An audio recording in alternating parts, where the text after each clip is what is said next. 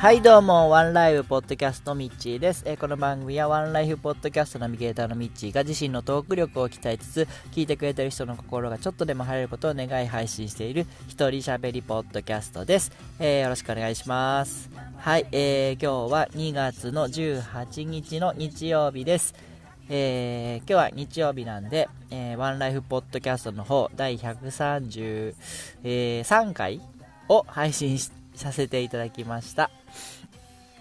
え、田中和也さん、美容師さん田中和也さんの、え、過去編ですね、え、皆さん聞いていただけましたでしょうか、えまあ、田中さんどうして美容師になったのか、えそれからどのような経緯で今の状況、え独立して1人で、えやってるっていう状況になったのかっていうところを聞いていったんですけども、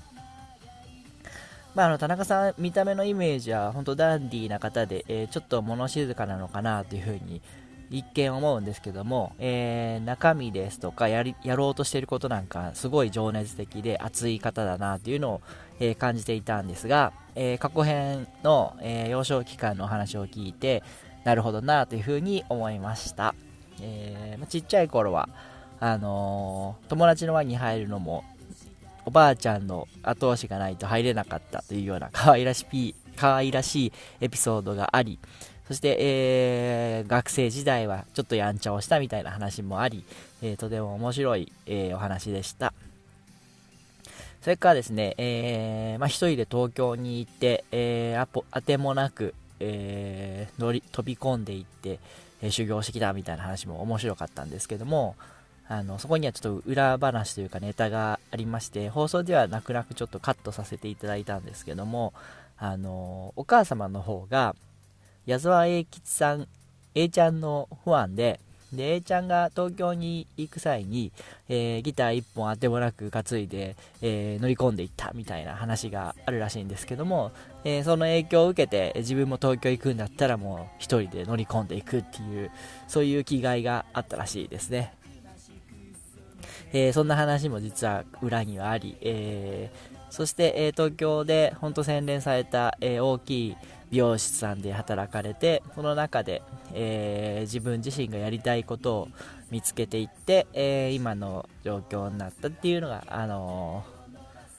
ー、過去編の主な内容なんですけどもそれを聞いていてあなんかやっぱこの今まで自分がいた場じゃなくて全然知らないところに飛び込んでいくことによって自分自身のその本当にやりたいことっていうのが見えてくるっていう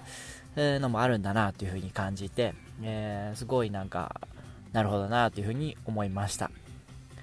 なんでね、えー、今週のワンライフの、えー、明日に生きるヒントっていうのはそういう弁を書かせていただいたんですけども、まあ僕自身、なんか今の状況に落ち着くんじゃなくて、なんかこう、何かにチャレンジして、えー、今とは違う場所に飛び込んでみる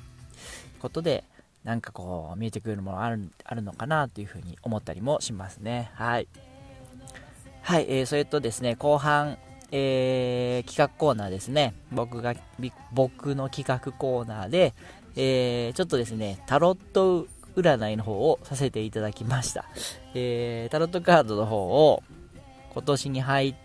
て、えー、購入しましてですね で、まあ、あの、なんで始めたかっていうのは本編の中で語あの話してるんですけども、まあまあ、あのー本当にお遊びというか、えー、真剣に